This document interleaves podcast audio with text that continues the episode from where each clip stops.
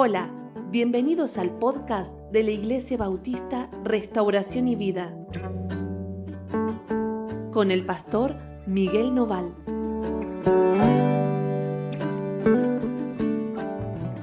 Hola, ¿cómo están? Dios los bendiga muchísimo. Estamos juntos de nuevo para compartir un nuevo devocional. Estamos hablando de Cristo en nosotros, esperanza de gloria. Y en este caso estamos hablando de Abraham y Cristo como un ejemplo de relación entre un hombre y su Señor, entre Abraham y su dueño, Cristo Jesús, y como Abraham es nuestro ejemplo también para seguir a Cristo. Así que vamos a leer hoy una historia, ¿no es cierto?, que involucra a Abraham en el capítulo 14 de Génesis. Génesis 14, vamos a leer desde el 1 al 16. Así que si tenés la, la Biblia ahí, ¿sí? la escritura, acompáñame en la lectura y vamos a mirar juntos este pasaje. Dice, aconteció en los días de Amrafel, rey de Siria, Arioc, rey de Eleazar, Elazar, Kedor-Laomer, rey de Lam, y Tidal, rey de Goim, que estos hicieron guerra contra Vera, rey de Sodoma, contra Birsa, rey de Gomorra, contra Sinab, rey de Adma, y contra Sever, rey de Seboín, y contra el rey de Bela, la cual es Soar. Bueno, ya te digo, como empezaste a ver acá, este pasaje está lleno de nombres raros, así que paciencia seguí la lectura o escucha atentamente porque la historia es sencilla, pero los nombres son complicados. Dice que un conjunto de reyes emprendió guerra contra otro conjunto de reyes. ¿Está bien? Dice, todos estos se juntaron en el valle de Sidim, que es el mar salado. Doce años, doce años habían servido a Kedor Laomer, uno de esos reyes, el rey de Lam y en el décimo tercero se habían revelado. Y en el año décimo cuarto se habían revelado en el décimo tercero, en el décimo cuarto vino Kedorlaomer y los reyes que estaban de su parte y derrotaron, a los refaitas en Astarot Carnaim, a los uritas en Am, a los emitas en Sabe Kiriataim y a los oreos en el monte de Seir hasta la llanura de Parán, que está junto al desierto. Y volvieron y vinieron eh, eh, a Enmispat, que es Cades, y devastaron todo el país de los amalecitas, y también al amorreo que habitaba en As, Asesontamar, y salieron el rey de Sodoma, Sodoma, perdón, el rey de Gomorra, el rey de Adma y el rey de Seboim y el rey de Bela, que es Soar, y ordenaron contra ellos batalla en el valle de Sidim. Esto es contra Kedorlaomer, rey de Lam, Tidal, rey de Goim, Amrafel, rey de Sinar y Arioc, rey de Eleazar. Cuatro reyes contra cinco. Qué difícil todo para decir que había una guerra entre cuatro reyes y cinco reyes. Cuatro contra cinco. Bueno, era más fácil. ¿eh? Era más fácil pero hay que escuchar toda la explicación con estos nombres tremendamente difíciles. Bueno, ¿no? Aparte uno quiere leerlo rápido y sale mal. Bueno, ustedes eh, lean después si se van a dar cuenta de los nombres que hay acá terribles. Bueno, dice, y el valle de Sidim estaba llenos, llenos de pozos de asfalto. Y cuando huyeron el rey de Sodoma y el rey de Gomorra, algunos cayeron allí y los demás huyeron al monte. O sea, estaba lleno de pozos de asfalto como de brea, ¿sí? Como si fuera de alguna forma petróleo lo que había por allí. Está bien, ¿no? Y cayeron ahí algunos, otros huyeron. Entonces estos reyes, los que estaban con Kedorlaomer, tomaron toda la riqueza de Sodoma y de Gomorra y todas sus provisiones y se fueron. Y tomaron también a Lot, hijo del hermano de Abraham, que moraba en Sodoma, y sus bienes, y se fueron. Bueno, ¿por qué leemos esta historia tan complicada? ¿Y qué tiene que ver con nosotros? Bueno, porque acá, entre los cautivos, entre aquellos que fueron tomados como botín, estaba el famoso Lot. ¿Se acuerdan que ayer hablábamos de las elecciones de Abraham y de las elecciones de Lot? Y decíamos que Abraham eligió por la voluntad de Dios, por donde Dios lo puso, pero Lot eligió por aquello que a él le parecía mejor. Bueno, fíjense qué es lo que le pasa a Lot en ese lugar que a él le parecía que era el mejor lugar. La primera cosa es que cae cautivo de reyes enemigos. Y esto es así, hermano querido. Cuando yo no estoy bajo la voluntad de Dios, cuando yo no sirvo al Señor como debo servirlo, voy a terminar cautivo de alguna cosa. Voy a terminar preso en alguna cárcel. Algún tipo de autoridad o de poder se va a colocar sobre mi vida. ¿Por qué? Porque si yo no estoy bajo el Señor, voy a estar bajo Satanás. Esto es así. Aunque a nosotros no nos gusta porque sentimos que yo puedo estar al medio, ni con Dios ni con Satanás. A nosotros nos gusta ese medio, ¿no? Donde decimos, bueno, acá gobernamos nosotros. Acá a la derecha está el Señor, a la izquierda Satanás y en el medio nosotros. Y nosotros también tenemos nuestro gobierno. Bueno, ya te digo, eso no existe, no es así. Si vos no estás con el Señor, estás con Satanás. No hay ningún medio. Y si no estás con Satanás, tenés que estar con el Señor. Si no seguís al Señor, seguís la voluntad de Satanás. Y si no seguís la voluntad de Satanás es porque te has rendido a, Cristo y seguís la voluntad del Señor. Pero no hay nada al medio, te lo vuelvo a decir. No es que Lot podía decir, eh, muchachos, miren que yo no soy de Sodoma, eh. Miren que yo no soy como ellos, miren que yo vengo de otro lado, que yo soy el sobrino de Abraham, que nosotros tenemos un Dios que es Jehová. No importa nada. ¿Vos dónde estabas? ¿Con los de Sodoma? Caíste en la volteada. Está bien, ¿no?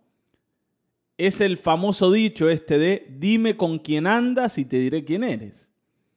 Yo no puedo decir que no soy de estos cuando ando con ellos, que yo no soy sodomita cuando ando con los sodomitas, y tal vez no lo seas, Está bien, ¿no? La escritura habla de Lot como alguien justo, dice el justo Lot. Pero el justo Lot eligió mal y terminó donde los habitantes de Sodoma, que eran malos, perversos y contra Dios. Y terminó sufriendo el mismo castigo que ellos. Ahora, ¿hay algo bueno, alguna ventaja en Lot? Sí. La ventaja es que tiene Abraham y que Abraham lo quiere y que Abraham se preocupa por él y que Abraham tiene el favor de Dios. Y esta era la ventaja que Lot tenía. Está bien, ¿no? Y nosotros tenemos una ventaja aún cuando elegimos mal, y es que somos del Señor. Si es que sos del Señor, ¿y por qué digo si es que sos? ¿Cómo no somos todos del Señor? Y esto lo digo porque algunos piensan, todos somos hijos de Dios, todos somos de Cristo. Si vos crees que el Señor es el Señor, sos de Cristo. No, no, no. La Biblia no dice eso. La Biblia dice que aquellos que son del Señor son los que obedecen al Señor, los que hacen su voluntad, los que le creen, los que han decidido apoyar su vida sobre Cristo, los que deciden presentarse delante de Dios aprobados porque Cristo, su Señor, pagó por ellos en la cruz y esto lo tienen claro no son personas que se apoyan en su propia prudencia, como era Lot. A pesar de eso, Lot era sobrino de Abraham. Y como sobrino de Abraham, iba a tener un beneficio enorme y era que Abraham iba a preocuparse por él. Fíjense, versículo 13. Y vino uno de los que escaparon y lo anunció a Abraham, el hebreo, que habitaba en el encinar de Mamre el amorreo, hermano de Escol y hermano de Aner, los cuales eran aliados de Abraham. Abraham tenía aliados. ¿Por qué tenía Abraham aliados? ¿Sí? Esto lo vamos a ver en la historia de Abraham. ¿Por qué Abraham tenía aliados? Porque Abraham era alguien bendecido de Dios. Era alguien que tenía el favor de Dios sobre su cabeza. Y cuando vos tenés el favor de Dios sobre tu cabeza, la gente inteligente y la gente como dicen acá en el norte, pilla, está bien, ¿no? La gente viva se te va a pegar, se te va a hacer aliada, no van a ser tus enemigos. Los que se den cuenta de que el favor de Dios está con vos, se te van a pegar. Y por eso, hermanos queridos, si yo quiero que me vaya bien en la vida, yo necesito el favor de Dios. Yo no necesito inteligencia, ni plata, ni, no sé, ni riquezas, ni un cargo político o tener de amigo algún, algún em, senador o algún diputado o algún, alguno en el Consejo Deliberante. No, no. Yo necesito el favor de Dios. Si vos tenés el favor de Dios sobre tu vida, aunque no tengas nada, porque Abraham sí tenía riquezas, pero en realidad no tenía tierra, no tenía hijos, no tenía nada de lo que era más valioso en esa época. Está bien, ¿no? En esa época lo valioso era tener tierras y era tener descendencia. Y esto era lo que Abraham no tenía. Abraham tenía ovejas, vacas, oro, plata, pero ¿para qué le sirve eso si no puede comprar hijos? Ahora, a pesar de eso, Abraham tenía algo que era, esto sí, era mayor que los hijos y mayor que la tierra, y era el favor de Dios. Cuando Dios está de tu lado, aún lo que no tenés va a venir, porque el Señor está de tu lado. Y esto no lo hablo de manera, eh, vamos a decir, ni supersticiosa, ni tampoco de manera eh, liviana para decir, mira, Dios está de tu lado, así que te va a ir bien en todo y nada te va a ir mal. No estoy hablando de eso. Está bien, porque problemas va a haber siempre, pero vos tenés a Dios de tu parte, Él te va a levantar, Él te va a sostener, te va a fortalecer, te va a, a poner en el camino si te salís. De eso hablo. Y Abraham era un favorecido de Dios, era un favorito de Dios. ¿Cómo? Dios no tiene favoritos. Mira, yo veo en la escritura que sí, que Dios tiene algunos favoritos. Y Abraham era uno de ellos, porque Abraham tenía un carácter que a Dios le agradaba. Es más, Dios decía de Abraham que Abraham era su amigo. Su amigo era Abraham. Entonces imagínense, ¿no? Abraham tenía el favor de Dios. Entonces tenía también aliados. Y oyó Abraham que su pariente, versículo 14 estoy leyendo, que su pariente estaba prisionero y armó a sus criados nacidos en su casa 318. O sea, fíjense cuántos criados tenía Abraham. Ustedes saben que los criados eran esclavos en esta época. No eran empleados, no se les pagaba un sueldo a fin de mes. Lo que Abraham hacía era sostenerlos, mantenerlos, a ellos y a su familia. Es más, dice que habían nacido en su casa, eso quiere decir que habían servido, había muchas familias que servían a Abraham por muchos años. Normalmente los esclavos siempre intentan independizarse de sus amos. ¿Está bien? ¿Por qué? Porque como esclavos son oprimidos, son abusados. Los amos hacían esto normalmente con los esclavos. Pero los esclavos de Abraham están contentos con Abraham. Están contentos. Y van a ir con Abraham a donde él va. ¿Por qué? Porque es alguien justo, es alguien que tiene un carácter apropiado y es alguien que tiene el favor de Dios. Entonces, todo en Abraham va a funcionar bien. Hay veces que nosotros no podemos emprender ninguna batalla. Ven que acá Abraham arma, dice, los armó a sus criados ¿Para qué? Para ir a recuperar a Lot, al descuidado Lot. Abraham va a tomar a todos sus siervos y los va a armar, arriesgándose a perder mucho. ¿Por qué? Porque iba en contra de cinco, de cinco reyes. Está bien, ¿no? Si no me equivoco. De cinco reyes.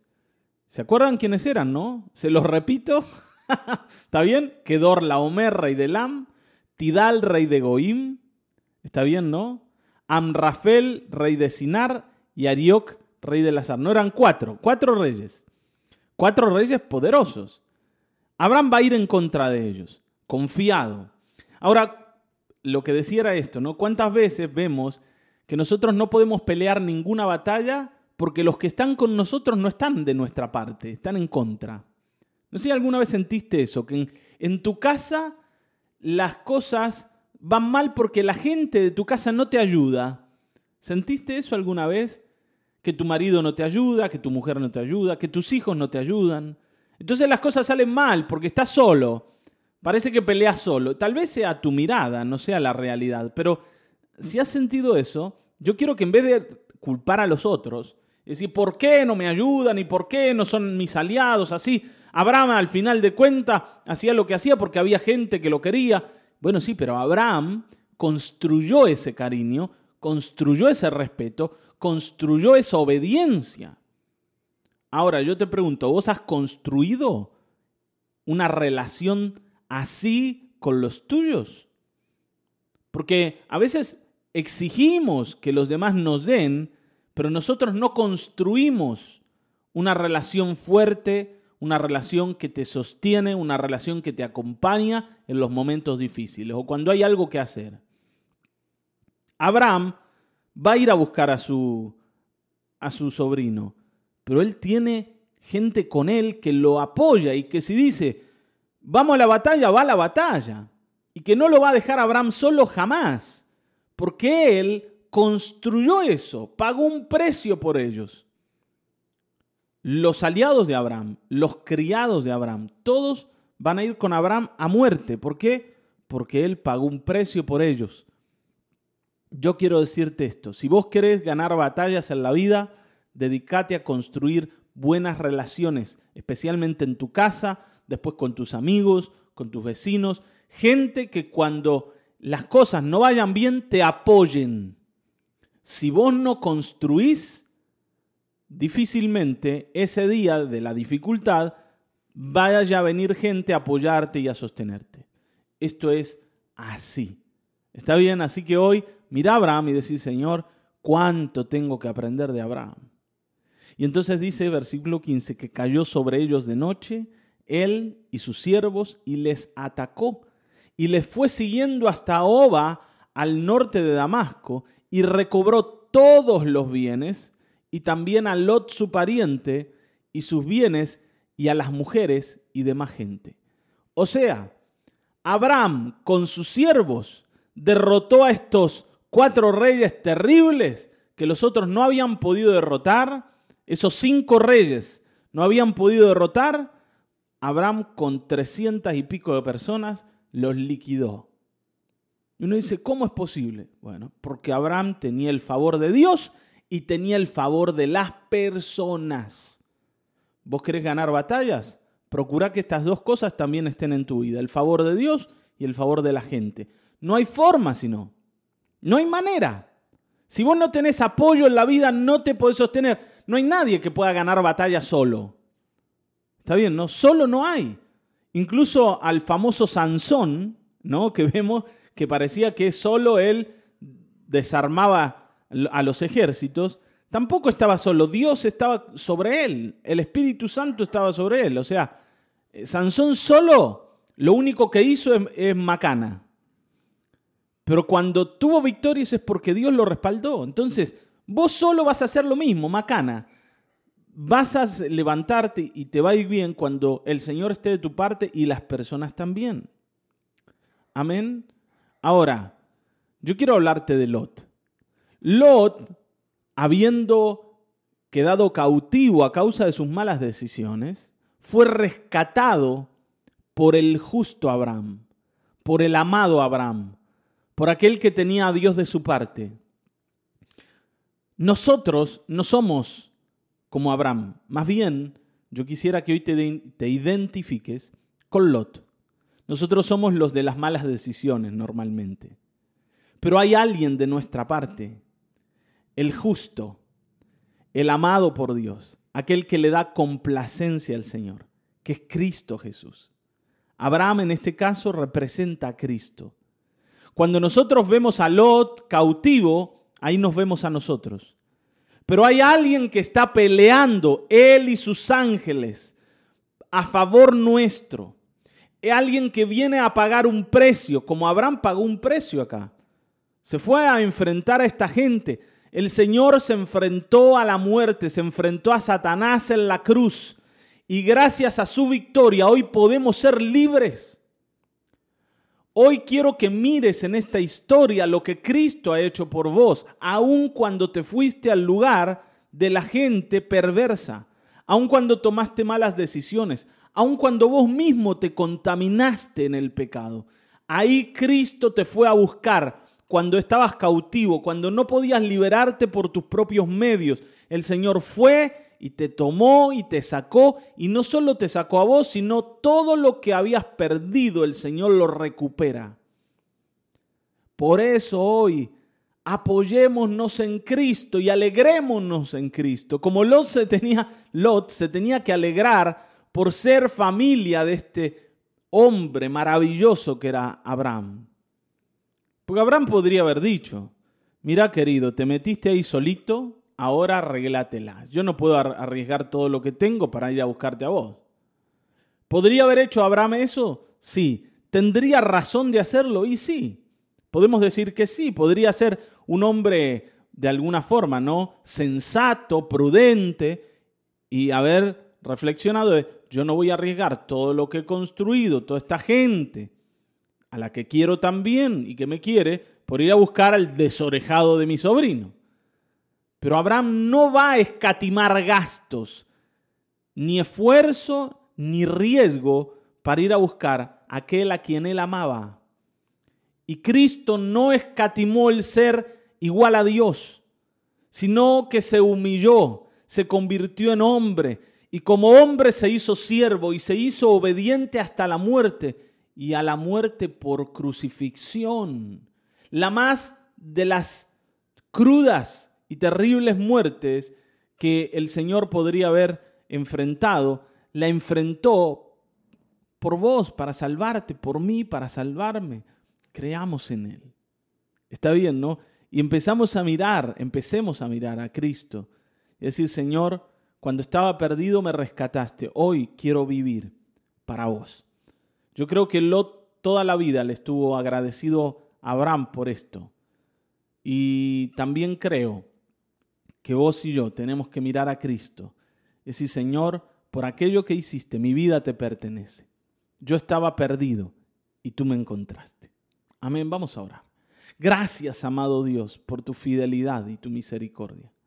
Gracias por tu amor, por tu bondad, porque eres fiel, porque eres bueno, Señor, porque nos fuiste a buscar al lugar del pecado, al lugar en donde estábamos cautivos, donde no podíamos liberarnos ahí donde Satanás nos tenía oprimidos. Habíamos perdido todo y tú fuiste en nuestro rescate, arriesgándolo todo, dándolo todo, poniendo todo en juego, tu vida entera en juego por nosotros.